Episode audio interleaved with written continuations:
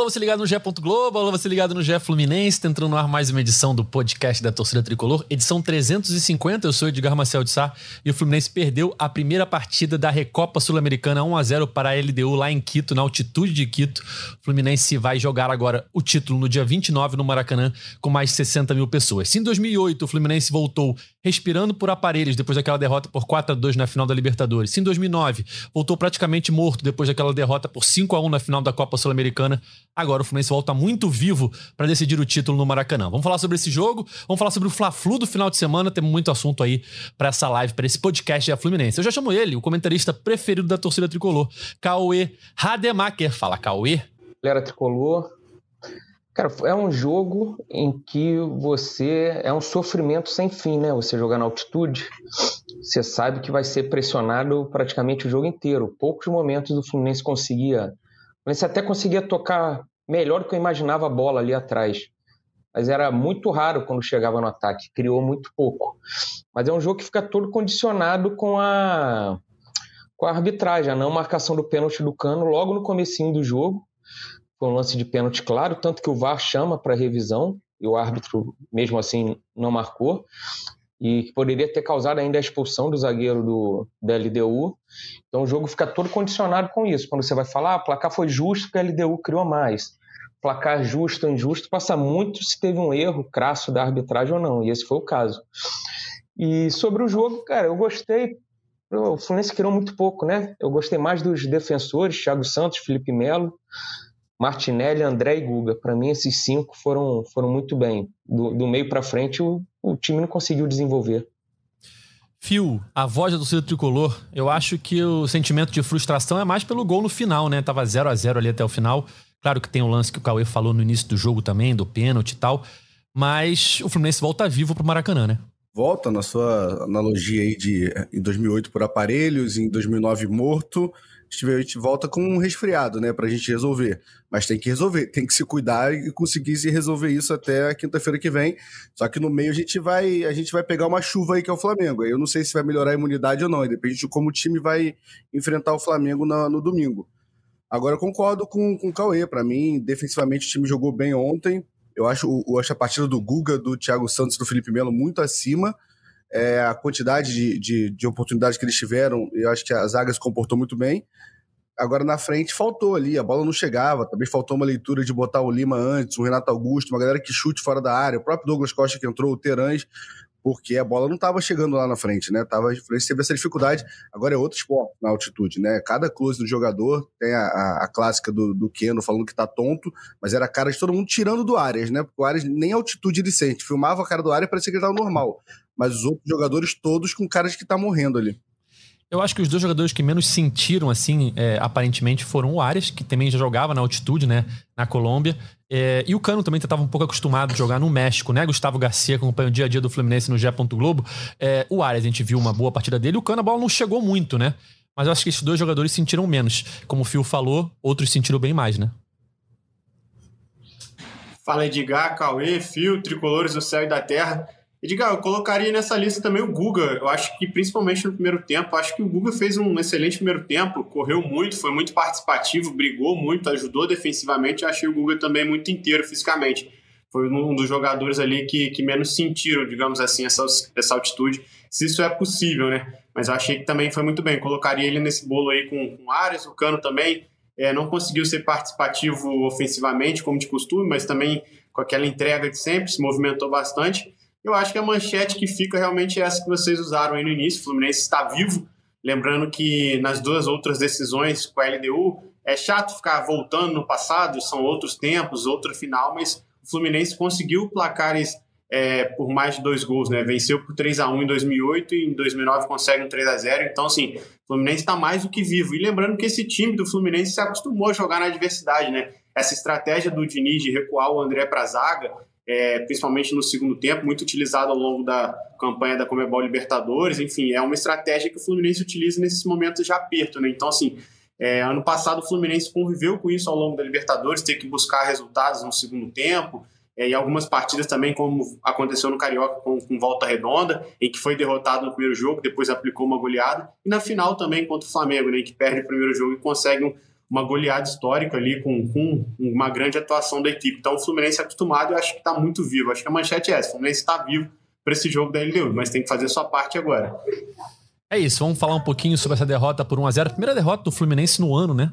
É, logo na, na final é, na primeira final que disputa, mas são dois jogos, então dá para resolver no Maracanã. Cauê, foi como você falou, né? Um jogo já esperado, de muita é, é, tentativas da LDU, né? Chutes de fora da área, bolas levantadas na área. O Fluminense com dificuldade de superar é, a altitude. E o que a gente viu foi um jogo em que o Fluminense pouco criou. Teve logo no começo do jogo talvez sua melhor chance. Teve aquela bola do Lima na trave também. Mas não tem como a gente não falar da arbitragem. Então vamos, vamos passar esse assunto logo de arbitragem? Vamos falar sobre ele. Porque sempre é aquele assunto chato. É, e como você falou, o Cano, é, ele. Cara, sabe o que me chamou a atenção nesse lance? O Cano já chega cansado na bola, ele tá no começo do jogo, assim. Eu acho que ele não chega inteiro para finalizar. É, mas ele domina muito bem o lançamento do Marcelo. E quando ele vai finalizar, o jogador da LDU faz uma carga por trás, mas eu acho que o principal ponto daquele lance é o pisão no, no, pé esquerdo. Eu acho que até o Cano vai tentar dar uma finalização de três dedos. E ele quando sofre o pisão, ele finaliza totalmente errado. Enfim, o VAR chama Cauê e o juiz, mesmo assim, não dá o pênalti. É, queria sua análise sobre esse lance, que poderia mudar a história toda do jogo. Eu acho que o juiz ficou com aquela noção assim de eu vi, não vai ser um VAR que vai mudar minha opinião. Mas tem um pisão ali que poderia ser analisado de outra forma, né? Tem o pisão, tem o empurrão. Pode escolher qual, qual pênalti você queria marcar. E pode que no momento que o juiz foi pro VAR, ele já foi doido para sair ali da cabine do VAR. Você já via que ele já estava falando meio querendo sair. Ali eu já falei, não vai dar pênalti. Porque quando é muito, o cara já olha, já meio que fala, não, não, é exatamente o que eu vi e não achei pênalti, sabe? E, e saiu. Mas era pênalti claro e poderia ser passível de, de, expulsão também, né? Muda completamente o jogo. Você com a possibilidade de fazer um a 0 ali, eu, eu não sei se a Comebol vai soltar aí o diálogo do, da, do VAR com, com a arbitragem, porque eu fiquei curioso para saber o que, que o juiz falou. E depois eu acho que isso condiciona a, a, a arbitragem. Ele começa a dar muita coisa para o Fluminense ali logo depois, umas faltas, qualquer carguinha ele dava falta. Ele demorava a dar a, a, quer dizer, ele dava uma vantagem e depois marcava uma falta lá atrás, né? Foi assim que aconteceu o gol da LDU. É um cruzamento que teria batido na, no braço do Douglas Costa aí a bola vai, tem todo um desenrolar da jogada, a LDU finaliza para fora, a TV mostra um replay, outra coisa, o Fábio cai, quando volta é uma falta perigosíssima para a LDU. Ou seja, foi uma vantagem que ele deu até concluir a vantagem, ele voltou para marcar a falta. Uma arbitragem bem confusa do, do, do juiz, que eu, que eu já esqueci o nome dele. É, eu confesso que eu já entrei no site da, da, da Libertadores no YouTube, né? Procurando o, o, o, o VAR. Queria ver o que, que o. qual que foi o debate, né? o que, que o arbitragem fala, né, Fio? Porque é um lance que mudaria o jogo completamente, como o Cauê falou, poderia ser expulsão, porque o juiz poderia, é, em caso de marcar o pênalti, entender que não houve disputa de bola. Tem sempre essa dúvida, né? O pessoal na internet fica assim: não, não poderia ser expulso porque não há dúvida. Foi uma falta. Foi uma falta normal? Beleza. Agora, se não tiver disputa de bola, tipo, o cara tá atrás e empurra o jogador, ele não disputou a bola. Ele simplesmente tirou a chance do outro fazer o gol.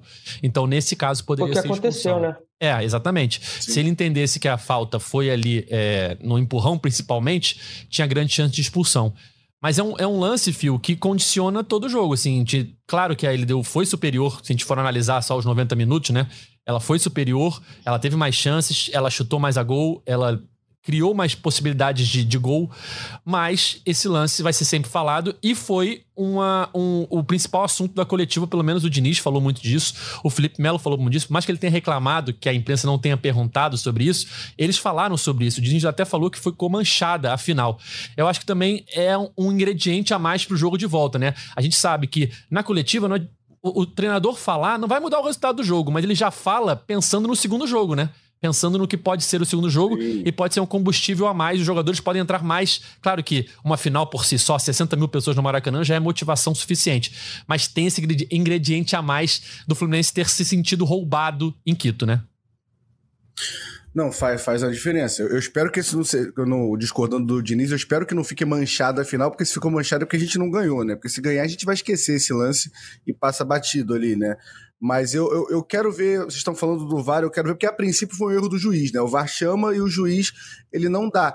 Mas se no áudio ficarem orientando o juiz só na parte do braço, para mim tá um erro também, tá? Porque para mim é, é, aquele pênalti pro VAR. Se o VAR chama, tem a tentativa de deslocar o cano, ele encosta o braço no cano, ele faz uma carga no cano, se é leve ou não no VAR, tem que dar. Mas talvez o áudio do VAR não tenha falado do pisão em nenhum momento. Essa é a curiosidade que eu tô e a Comebol geralmente solta, né? Então acho que a gente vai ter esse áudio do, do VAR aí pra gente ver se teve essa orientação sobre o pisão também. Agora, o Mário soltando, a, tweetando sobre a final, o Felipe Melo, o Diniz, é, os jogadores passando na zona mista ali falando eu acho que o time vai com sangue nos olhos aí e vai, vão ficar alimentando isso internamente. O Fluminense vai alimentar. E acho ok é, ficar alimentando isso, acho que faz parte do futebol. A gente sabe como funciona, nós contra eles, ou é impossível ali, e, e faz que o time entre com uma vontade a mais. Então, assim, o time entrando com a vontade a mais e 60 mil torcedores gritando na arquibancada, né? E sem altitude também. Então, para mim, o Fluminense está vivo e continua como favorito para ganhar esse título. Bem lembrado, o Mário também reclamou bastante no Twitter, usou seu Twitter para fazer é, reclamações sobre o jogo de ontem, Gustavo. E se a gente analisar o jogo em si, a LDU ela teve mais posse de bola no sentido de é, causar mais dificuldades ao Fluminense, né? Parece que a impressão que a LDU estava sempre atacando, o Fluminense não conseguia atacar, ou se livrava da bola, ou perdia a bola, então a LDU estava sempre ali rondando a área do Fluminense.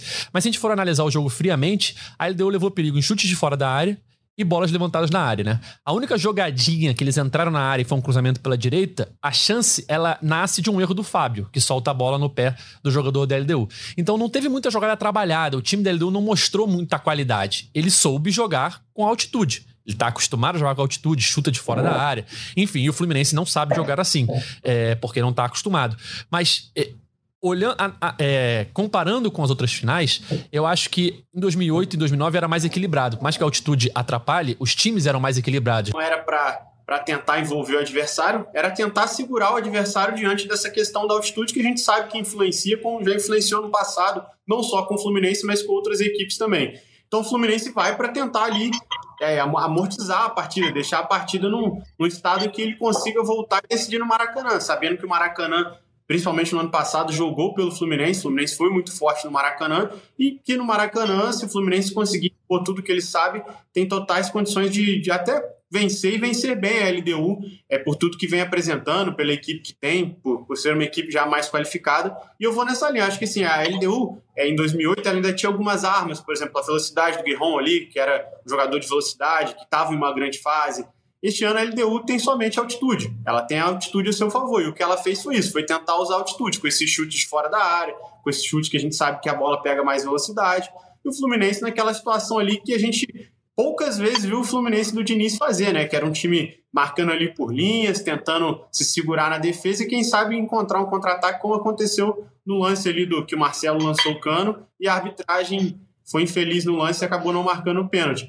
Mas eu acho que sim, o Fluminense é, foi um jogo chato para a torcida assistir, principalmente para quem acompanha o Fluminense, vê os jogos do Fluminense, porque foi um Fluminense bem atípico. Mas eu acho que também não era de se esperar muito, né? Não tinha muito que se esperar do Fluminense nessa partida, a não ser tentar conter esses danos ali. E assim, conseguiu em boa parte, né? Se não sai aquele gol no finalzinho, o Fluminense teria feito seu papel, que era, de certa forma, neutralizar a LDU. Mas acho que o resultado foi um saldo positivo, até porque foi melhor, jogou melhor que o Fluminense. É, eu não diria que foi injusto no sentido de apresentação, a LDU se apresentou melhor que o Fluminense, mas fica esse saldo negativo aí pela arbitragem. Né? Eu acho que se o pênalti, a gente coloca o pênalti, é uma grande possibilidade do Fluminense abrir o, placar, abrir o placar. Mas a questão ali era expulsão. Ter a LDU com um jogador a menos no início do jogo seria um, um fator muito favorável para o Fluminense. Não, essa LDU eu não acho que vai ser tão, tão fácil assim no Maracanã, não, porque a LDU está praticamente com o mesmo time, perdeu uns dois jogadores do ano passado e ela eliminou o São Paulo ano passado no Morumbi. Ganhou de 2 a 1 lá, perdeu de 1 a 0. Perdeu 3 e o treinador, Sim. Mas, cara, o, o 3 a base continua, né? Não acho que vai ser, ah, não, é um time mais fraco, o Fluminense vai atropelar. Pode atropelar, mas ela eliminou o São Paulo, segurou no Morumbi, ganhou nos pênaltis. O Fortaleza, que eu acho que tem um bom time, melhor que o da LDU, também perdeu nos pênaltis na, na Sul-Americana. E então não acho que vai ser essa facilidade toda, não. É, é bom que eles, o LDU está no início de temporada, né? Primeiro jogo oficial foi ontem, primeiro, o segundo jogo oficial vai ser o jogo da volta. Isso eu queria falar um pouco da escalação do Fluminense, Edgar. Em cima disso que o Gustavo falou, era um jogo que o Fluminense resistir, o Fluminense sobreviver. Então eu acho que era um jogo que não era para escalar nem Marcelo nem Ganso de início. Eu tinha falado isso aqui na, na véspera da partida, no, pro, no programa anterior ao jogo, porque você lá vai ser obrigado a mexer em jogadores que você às vezes não espera que vão sentir o efeito, como o Keno, por exemplo, sentiu. E o Marcelo e o Gão são sempre duas alterações certas, já que o Diniz costuma fazer. Aqui no Maracanã, nível do mar. Felipe Melo é outra. E o Felipe, Felipe Melo é muito difícil você abrir mão, porque é o melhor zagueiro que o Fluminense tem.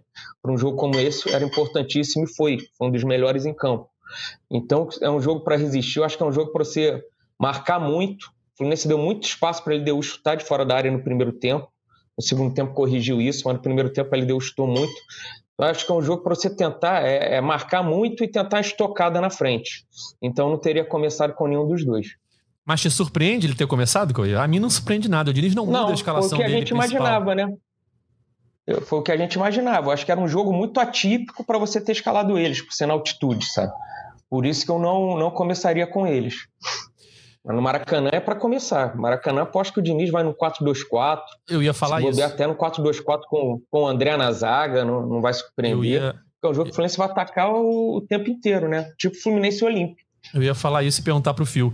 Porque não duvido de no Maracanã ele botar um time mais pra frente, um time mais ofensivo. O Fluminense precisa do resultado. A LDU vai ficar fechadinha, vai fazer ser o tempo inteiro. Agora, ainda mais que eles têm a vantagem, né?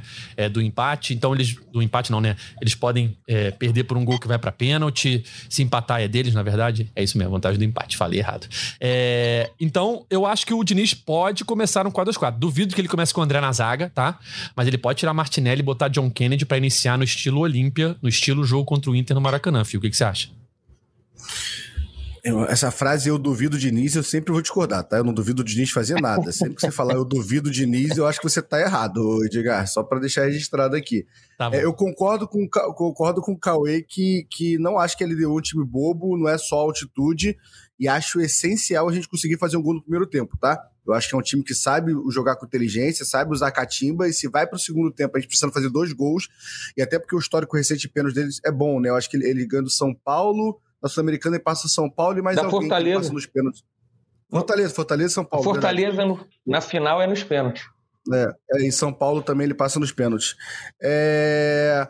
Então, assim, acho o jogo complicado, mas eu acho que o Diniz. Eu acho que ele não vai com o mesmo time, porque eu sinto que o Marcelo não joga. Não sei se já saiu alguma coisa, mas eu não sei se Marcelo joga, né? Vamos ver durante a semana.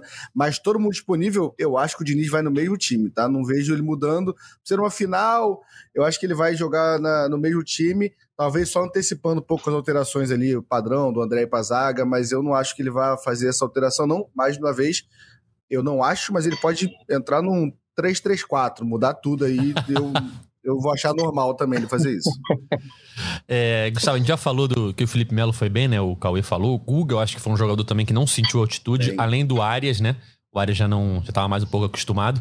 Mas o Thiago Santos, mais uma vez, foi um dos melhores jogadores do Fluminense. Eu acho que a gente tem que falar disso de novo, porque ele, mais uma vez, se destacou na partida e na altitude também, né? Porque é, um, é diferente de jogar, mas ele, mais uma vez, foi um dos melhores em campo, né? E rapidinho, Gustavo, antes de você falar. Rapidinho, começou o Thiago Santos para para mim, se bobear, é o melhor do Fluminense em campo. Mas começou dando um susto naquela bola recuada pro Fábio, Cara, que mas, mas aquela, entrou, né? Aquela bola recuada, o erro principal também é do Fábio, né? O Fábio deixa a bola é, passar. Não, é dos dois. Eu só dos tô dois. falando que ele estava envolvido ali, okay, cara. Foi okay. um susto ali no E o Fábio, começo. por centímetros, não chuta a trave. Ele, se ele chuta a trave, é, a bola entra. Cara, o meu, eu, eu fiz, teve, teve, um, é, teve um ibope no bar que eu tava, tinha 20 tricolores, todos xingaram só o Fábio nesse momento. O Thiago Santos ficou isento, não sei se é questão de moral, mas os 20 xingaram o Fábio, não teve nenhum xingamento ao Thiago Santos. Sim, eu quis falar dele só porque eu... tava envolvido no lance ali. Não, eu vou, eu vou ampliar isso aí, porque eu vi, vocês estão falando agora também, mas eu vi nas redes sociais todo mundo falando do Fábio Thiago Santos no começo do jogo. Ah, Thiago Santos, Fábio, Thiago. Só que os dois ficaram expostos, cara. Os dois estavam com a fogueira para eles ali, ué. Foi por isso, uma hora eles iam acabar errando. Entendeu? Os dois em todos os momentos tendo que fazer a saída de bola, ninguém fazendo aproximação para eles conseguirem sair. Enfim, o Fluminense sem nenhuma arma para atacar. Então os dois ficam expostos. Eles têm que ficar trocando passe toda, toda hora ali no lado direito. E aquilo, uma hora o jogador erra, né? O jogador é humano, então. Foi comecinho também, né? Ali. Oi? Foi comecinho. E assim, a gente falou de efeitos da altitude, eu acho que o Fábio também sentiu bastante, né? Você vê a atuação do Fábio, ele soltou umas duas bolas ali que ele não, não costuma soltar, que a bola lá pega muita velocidade, então ele preferia já espalmar. Ele costuma agarrar aquelas bolas, encaixar, e até saída pelo alto, a LDU cruzou bastante, né? Você vê o Fábio nas partidas contra o Olímpia e na final contra o Boca Juniors, o Fábio sai em todas a final contra o Boca acaba com o Fábio saindo quase fora da área, lá na, na quina da grande área, para dar um soco na bola e o Lima dar o chutão. Agora ele, ele evitou sair também, cara, porque é outro, outra velocidade de bola, tudo. Eu senti em vários momentos, Phil, que o Fluminense é, às vezes evitava de sair em velocidade, uma transição rápida de contra-ataque, porque os jogadores talvez tivessem medo de não conseguir voltar. Algumas vezes, assim, você via que tinha opções, assim, de um ou outro jogador passando, e o jogo tava com a bola, parava, voltava, cadenciava, segurava o jogo. E, em vez de tentar um contra-ataque rápido, eu acho que era uma estratégia do Fluminense ficar com a bola, por mais que ficasse com a bola no seu campo, mas não se expor tanto em alguns momentos da partida, ou talvez em vários momentos da partida, né? Concordo. Teve, é porque assim, a gente vai esquecendo, a gente vai vendo o jogo, vai esquecendo da altitude. Então tem vários momentos que passava essa raiva. Teve umas duas no segundo tempo que o Diogo Barbosa passava e dava você gritava para mandar a bola, eles não esticavam a bola, voltavam, no jogo bem cadenciado. Eu acho que o Fluminense estava fazendo o que ele queria, o arroz com feijão, até o, o gol no final, né? Eu acho que por isso, eu acho que 1 a 0 não é um resultado ruim. Acho que ninguém assinaria. Acho que o debate se você assinaria o empate, acho que muito torcedor assinaria o empate para trazer o jogo para cá é, só precisando ganhar de 1 a 0 Olha, com, com mas, retrospecto, mas... Phil, eu acho que assinaria uma derrotinha Ass... por um gol tranquilo. Muita gente. Não, assinaria? Não, ah, assinaria. Eu acho que não, cara. O Fluminense é muito mais cara, time pra, pra assinar um, é, uma derrota já, de um é gol, cara. Já voltou... tem que ganhar de dois aqui, pô. Cara, nos dois é jogos fácil, de é final... É um ego inflado, né, cara? Nos dois jogos de final, o Fluminense tomou quatro e tomou cinco gols. É, mas, mas aí você tá falando coisa de, de, duas décadas atrás, Edgar. Você tá falando coisa é, quase do século agora passado. eu tenho a marra de ser o campeão. Eu tenho a marra agora de ser o campeão da Libertadores, Edgar. Eu não tinha essa marra lá atrás. Agora essa marra é Olha, minha. Eu não vou querer assinar uma derrota. Simples. Eu vou querer assinar uma derrota porque tem que ser um time muito acima. Eu não vou assinar para a LDU. Eu, eu me recuso. A maioria que tá ouvindo a gente eu, nem lembra desses é. jogos, Edgar. Fala, Gustavo. Não, mas se vocês forem pensar tem a questão de que é, agora o Fluminense ganhando por 1x0, o jogo vai para prorrogação, né? Que é o que não tinha também na, na, nos outros confrontos, né? Que o Fluminense, se tinha, Fluminense, pô. por exemplo, faz 1x0. 2008. Não, tinha. Ah, tá. Ele, tá, eu digo que tá. se o Fluminense Entendi. vence por um gol de diferença, ele ainda tá vivo. Entendeu? Porque tem a prorrogação ali. Entendeu? Ele é. não tem que tirar aquele, aquela diferença toda. 1x0 é um placar que o Fluminense. Nos... Quem quer ser campeão tem que ter pelo menos 1x0. Entendeu? Pelo menos 1x0 tem que conseguir. Então, assim, eu acho que não, claro, é, a gente fica remoendo isso, falando disso e acaba sendo inevitável, mas é chato também ficar lembrando 2008, 2009, mas aconteceu, mas são outros tempos. Mas o Fluminense, se você for pensar no cenário com, com essas três finais, o Fluminense nunca esteve tão perto do título quanto agora, né, para esse jogo de volta. Então, assim, é o melhor cenário para o Fluminense, principalmente pelo momento, por ser uma equipe que está acostumada a jogar na adversidade e por ser um placar que, assim, pra, como eu falei, quem quer ser campeão, pelo menos 1 a 0 tem que fazer, para levar para prorrogação, né? O, os Fluminense tem quatro jogos no Maracanã contra a LDU. Os quatro jogos manteriam o Fluminense pelo menos vivo se fossem repetidos os placares na final do próximo dia 29. 1 a 0 na fase de grupos de 2008 levaria para prorrogação. 3 a 1 na final 2008 daria o título. 3 a 0 na final 2009 daria o título. 1 a 0 é, na Sul-Americana 2017 levaria para prorrogação. Então, ou seja, o retrospecto do Fluminense contra a LDU à beira do mar, né, é, sem altitude, é muito bom. São quatro jogos, quatro vitórias, e todos esses resultados garantiriam pelo menos uma prorrogação. Então, ou seja, é por isso que eu digo que uma derrota por um gol de diferença não era um cenário ruim. É claro que é um resultado frustrante pelo que foi o jogo. Pela sensação de erro da arbitragem no início do jogo, pelo gol da derrota ter saído no último minuto praticamente. Há uma frustração. Parecia que o resultado estava muito mais próximo de ser um bom resultado. Fosse expulso o jogador, se tivesse o pênalti, se não tivesse sofrido o gol.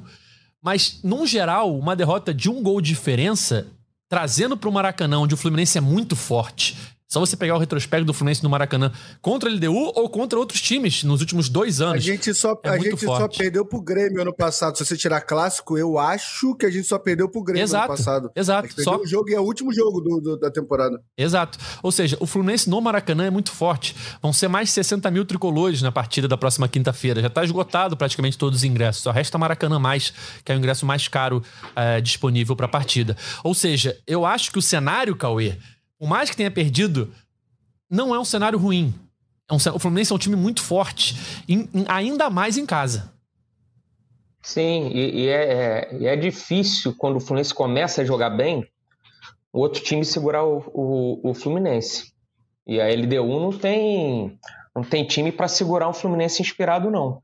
Ainda mais quando vai André pra zaga, que o, sei lá, parece muitas vezes que o time ganha volume de jogo e corrala o, o, adversário. Tem um pela esquerda, o Arias flutuando, você tem John Kennedy, tem Cano. É, é, é um jogo bem provável que o Fluminense conseguir jogar bem, ganhar, mas não vai ser fácil. Não acho que vai ser moleza, não.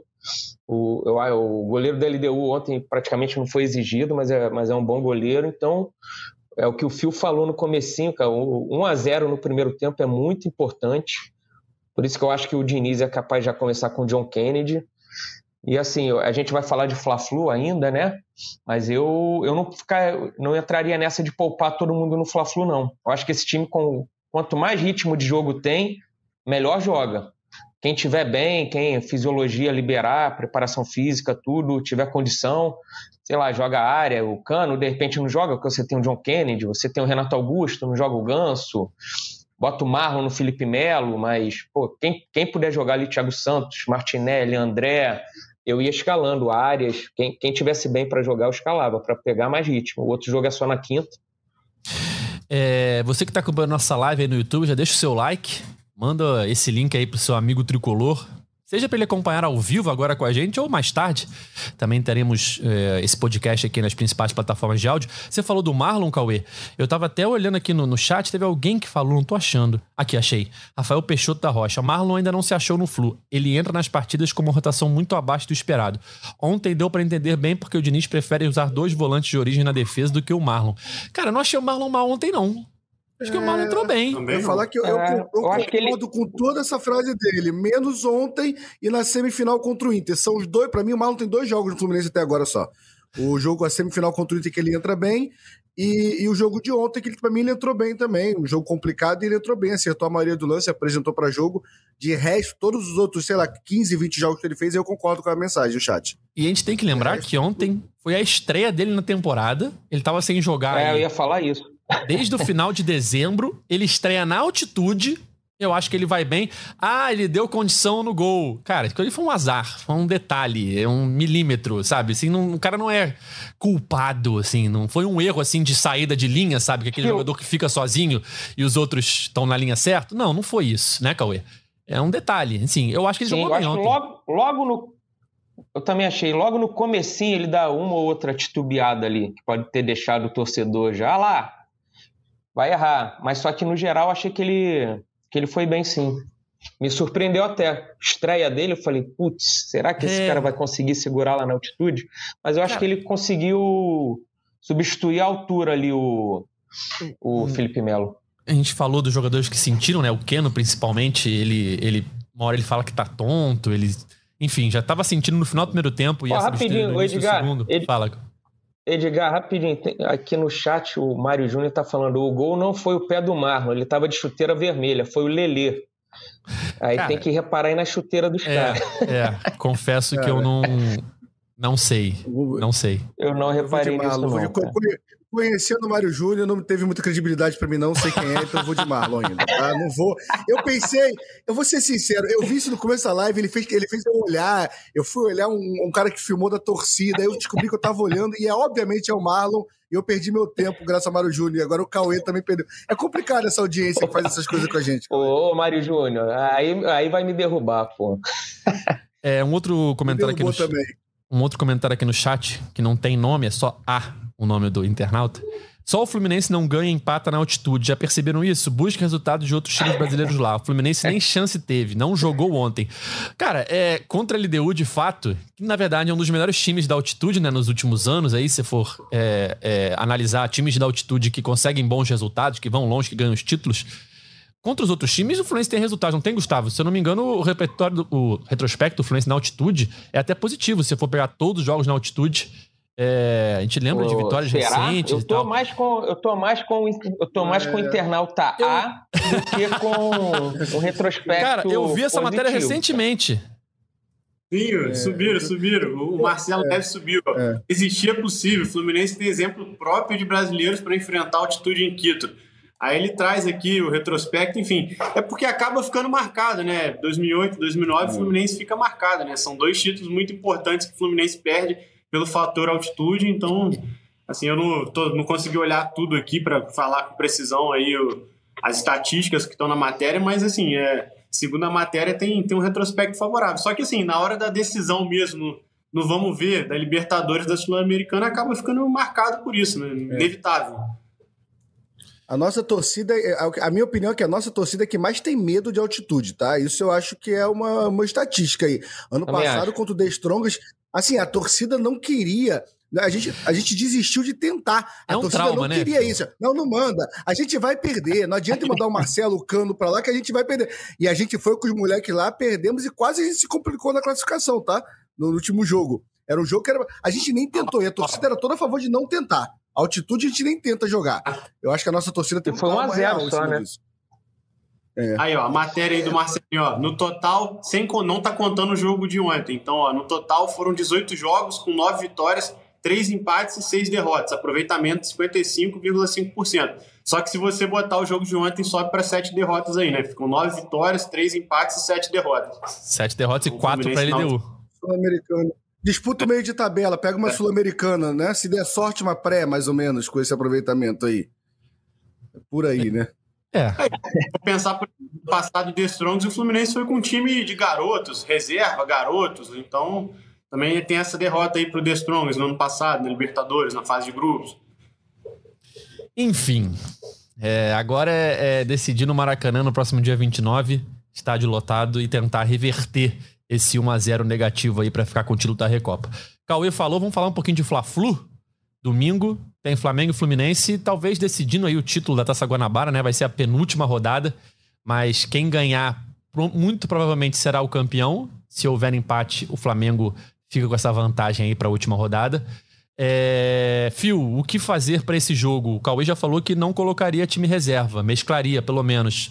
O que, que você acha que o Diniz vai fazer para esse segundo clássico do Fluminense na temporada 2024? Eu tô com o Cauê. Acho que esse time. É, primeiro que eu gosto muito de, de, Campeonato Carioca e quero ganhar. Mas eu acho que o time precisa de ritmo de jogo. Pensando até com o jogo, pensando no jogo de quinta-feira, é ver com a fisiologia ali quem tá apto para jogar, ver com os jogadores quem tá afim de jogo e botar o máximo do time titular possível. Claro que não comprometendo ninguém fisicamente. Mas é um jogo, eu acho importante, só que eu acho que a gente vai entrar num, num debate aí de o dois reais é um presente misterioso, que é a Taça Guanabara ou o Nova Iguaçu na semifinal? Eu acho que quem ganhar a Taça Guanabara pega Vasco ou Botafogo. Acho que o segundo lugar vai pegar o Nova Iguaçu na semifinal. É um bom, é um bom debate. Cauê, Vasco ou Botafogo na semifinal ou ficar em segunda Taça Guanabara para pegar o Nova Iguaçu, caso esse essa combinação de resultados provoque isso? Eu acho que o Cauê vota pelo tri da Guanabara, pegar, né? Não, pô, eu, dá para pegar o Nova Iguaçu também e ser campeão da Guanabara. Ah, Se o Nova ah. Iguaçu tropeçar, o Vasco é. ganha os seus dois jogos, aí dá. Então o melhor é sempre ganhar, né? É, eu iria mesclado assim, como eu falei ali no comecinho, cara. Eu acho que esse time precisa muito de ritmo de jogo. E é um Fla-Flu, vai ser pouco tempo de descanso, mas tem, o Fluminense tem uns caras muito bons fisicamente, né? O Arias, o André parece que nunca sentem, o Martinelli. Ou, então, o máximo que tu puder colocar para jogar, eu colocaria sim.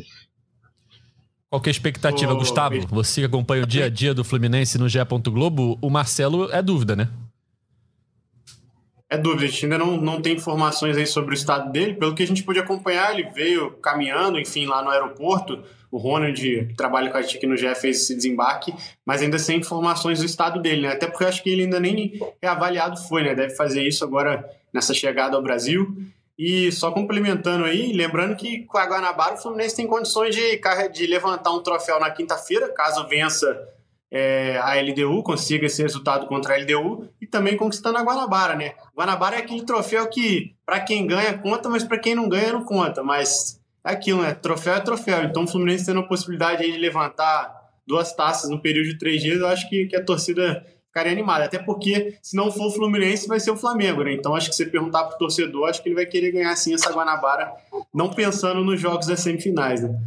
Eu acho que a Guanabara conta mais se você for campeão carioca. Ganhou o campeonato carioca? Beleza. Ok. Agora, se você ganhar a Guanabara e não for campeão carioca, não adianta de nada.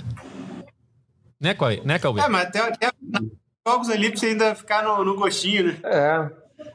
Sim, é um tri de uma, de uma Guanabara. Não sei se o Fluminense já foi tricampeão da Guanabara, assim, na sequência, em, em sua história. O Gustavo, que cobre o dia a dia, tem que pesquisar isso aí, o trazendo no nosso amigo programa pra gente. Igor Moreira, Flupédia, deve saber essa aí, Cauê. Deve, deve. Cadê o Igor essas horas? Ó, mensagem aqui no chat do Matheus Frigos. Mesmo sabendo da provável retranca, acredito que o Flu reverta o placar no Maracanã ainda no primeiro tempo. Os jogadores estão muito pilhados. Vejo o mesmo clima do Fla-Flu do 4x1 de 2023. Foi aquilo que a gente falou, né, Fio? O, o, o discurso pós-jogo... O Matheus, rapidinho. Matheus Frigos trabalhou aqui com a trabalhou gente. Trabalhou no GE. Época, Trabalhou um abraço aí. É, a gente falou sobre isso, né? O, o clima pós-jogo, todo mundo falando da, da, arbitragem. O Arias, o Diniz, o Felipe Melo, o Mário. Ou seja, tem um clima ali de vamos para cima deles, vamos ser campeões, apesar do que aconteceu lá em Quito, no Maracanã a gente manda, né? Vai, o time Tô vai entrar pilhado. Da, da torcida da Guanabara? É. Não tem não, não, não tem não. não. Ganhou, ganhou duas, duas seguidas, mas não tem não. Na verdade, nem duas é, seguidas, é nem isso, nem isso tem, não tem não. Como não tem duas seguidas? Se não, não ganhou em 22, 23? agora. É, então, só agora, só agora, mas não teria antes disso, não tinha também. Vai lá, vai lá. 66, 66, 69, 71, 75, 83, 85, 91, 93, 2012 e 17 e as recentes, né? Beleza, beleza. Então pode ser o Tri da Guanabara, o inédito Tri da Guanabara. Continua, Fio. É, mas é, é, O time vai entrar pilhado, sem dúvida vai entrar. Só que assim, não pode confundir isso e se perder com a arbitragem, perder cabeça e dar uma entrada ali. Não, tem, o Diniz tem que controlar isso o Diniz não é um cara bom para controlar isso, né? Porque o Diniz também não pode perder a cabeça também na, na beira do campo em relação a isso. Então, assim, é, é, é, saber administrar isso. O time vai entrar com uma vontade a mais, mas é não jogar isso contra o Fluminense perdendo a cabeça, jogador expulso, ou então. O jogador expulso eu nem acho que pode acontecer, até pode acontecer, mas não é minha preocupação. Minha preocupação é entrar numa de ficar pilhado com, com a arbitragem e se perder no jogo, de ficar reclamando de tudo e aí se perder no jogo. Isso eu fico preocupado com o time do Fluminense. Perfeito. É, Cauê, eu esqueci no início de mandar aqueles abraços tradicionais que você tanto gosta. Opa! E eu, eu queria mandar hoje... um abraço desde o carnaval, Edgar. Então manda aí logo, vai. Não, pô, encontrei na Sapucaí, na segunda-feira de carnaval, o Rodrigo uhum. parou para falar que era fã do podcast, que é contra o escanteio curto e contra a tardezinha do Edgar. Ele mandou dar esse recado aí pro, pro Edgar. Então, é um abraço atrasado, mas aí pro, pro Rodrigo. Que isso, Rodrigo Cauê curtindo os camarotes da Sapucaí. Isso aí é pra quem tem dinheiro, hein, Fio? Aliás, você também foi, né? Não, Conte mas... sua, sua, sua experiência. Não, foi, foi convidado, é uma boa experiência, realmente legal. Nunca tinha ido, é, é uma boa experiência. Foi, foi divertido, sei lá, de manhã. Agora, só tem ingresso no Maracanã mais pra final, né? Que é Isso. mil reais, ô Edgar. Isso. Aí eu não sei se você vai querer pagar, mas se tiver um Belo ali antes, ali dentro do Maracanã mais, ou um Tiaguinho, você paga, Edgar, os mil reais? Cara, pô, mil reais é caro demais. Eu pago 300 Não, mas eu. Cara, Mas é um pacote, é uma final, é final. de Recopa mais Isso. o show, entendeu? Comes e bebe, você tá criando liberado. Você tá criando um cenário Comida que não liberada existe. ainda, pô. Você tá criando um cenário que não existe. O Belo já tocou no jogo do Fluminense, foi no gramado para todo mundo ver, não foi no Maracanã mais. Eu pago 300 reais na tardezinha, é. que é o maior evento de pagode do Brasil. Pagar mil reais. Mas não tem comida liberada e não tem um título tem. de Recopa no tardezinha. Não, não tem, não tem. Então, não tem. Esse diferencial, né? então, o vai, vai deixa eu, isso aí. Deixa eu mandar meu abraço aqui para não esquecer. Para um amigo nosso, Cauê, que me cobrou um abraço aqui, falou que tá Opa. sempre no chat e que a gente não lê a mensagem dele, Felipe Belo. Falou que tá é sempre é mentira. no chat. Nunca mandou a mensagem juro, no chat. Juro, é ele mentira. fala assim: eu sempre mando mensagem, vocês nunca leem. Eu falei, vou corrigir esse erro e vou te mandar um abraço na live, na ele próxima live, no caso também, hoje. Eu procuro ele no, no, chat e não acho. Então eu acho que ele joga pra galera aí. É, ele joga o verde, né? Joga o verde. Então um abraço pro Felipe Belo. Eu e acho. um abraço pro meu amigo João Luiz, também tricolor aí, fez inglês comigo estará no Maracanã na, na próxima quinta-feira para torcer aí pelo título da Recopa. Bom, galera, é isso, né? Vamos chegando ao fim de mais uma edição do podcast É Fluminense. Domingo tem Fla-Flu. Segunda-feira já temos encontro marcado e horário já, 11 horas da manhã, para falar tudo sobre o clássico do próximo domingo aí que pode definir, que deve definir, né, o campeão da Taça Guanabara. E Cauê, acredito eu que será o jogo mais importante da história, né? Ah, é porque é o pré-Fluminense LDU da Recopa. Pode significar um tri da Guanabara e um combustível aí necessário para para esse Fluminense LDU. Segunda-feira, 11 horas, estaremos novamente. Se o Edgar me escalar, estarei aqui. é mais fácil ele mandar uma mensagem, filho, no domingo, falando: então, o síndico mandou mensagem aqui. o resultado interfere, o resultado interfere também. É, se Não, ganhar, a gente tá vai falar. É. Vamos falar muito de Fluminense LDU e pouco do Fla-Flu, né? Espero. Mas aí, nesse caso, o Fluminense provavelmente terá perdido o Fla-Flu, né? Não, mesmo ganhando. O foco é do foco quinta-feira. é isso, valeu, Fio. Decepcionando. É, valeu, saindo decepcionado com o Cauê, porque é um jogo que vale o tri inédito na história do Fluminense. O Fluminense nunca conseguiu um tri da Guanabara, é um jogo decisivo e Cauê tá preocupado só com a Recopa Não, nesse momento. Mas depois Todo tem... o personagem do Cauê por pra... abaixo agora. depois da para Guanabara tem ainda o Fluminense Botafogo no outro domingo. Para fechar, né? Para confirmar o título, né? Caso o Fluminense esteja na primeira posição. Valeu, Gustavo. Valeu, Edgar, Cauê, Fio, Tricolores do Céu e da Terra. É isso, vou encerrar da mesma forma que iniciei. O Fluminense está vivo na luta aí pela Recopa e está mais perto do que nunca de vencer a LDU em uma final. É isso. Então temos um encontro marcado na próxima segunda às 11 horas da manhã podcast GE Fluminense para analisar tudo sobre o Fla-Flu de domingo, que se enfrentam, é, os dois times se enfrentam no domingo às quatro da tarde no Maracanã. Então, segunda-feira, 11 da manhã, estaremos aqui ao vivo para falar tudo sobre esse 11 grande 11 e meia, Edgar. É 11 e meia? 11 e meia? Me falaram 11, 11 horas. 11 e meia, 11 e meia. 11 e meia, 11 e meia, 11 e meia, perdão, perdão, eu que me confundi. Corrigindo.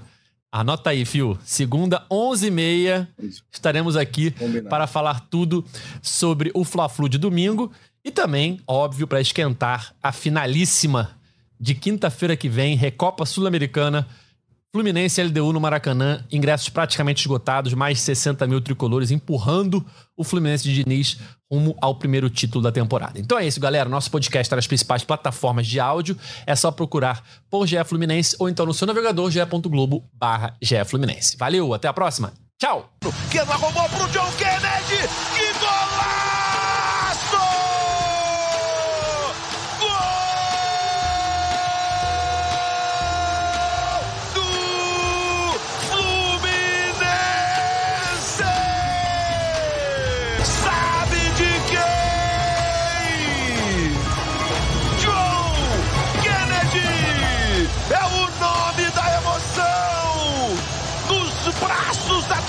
Tricolor.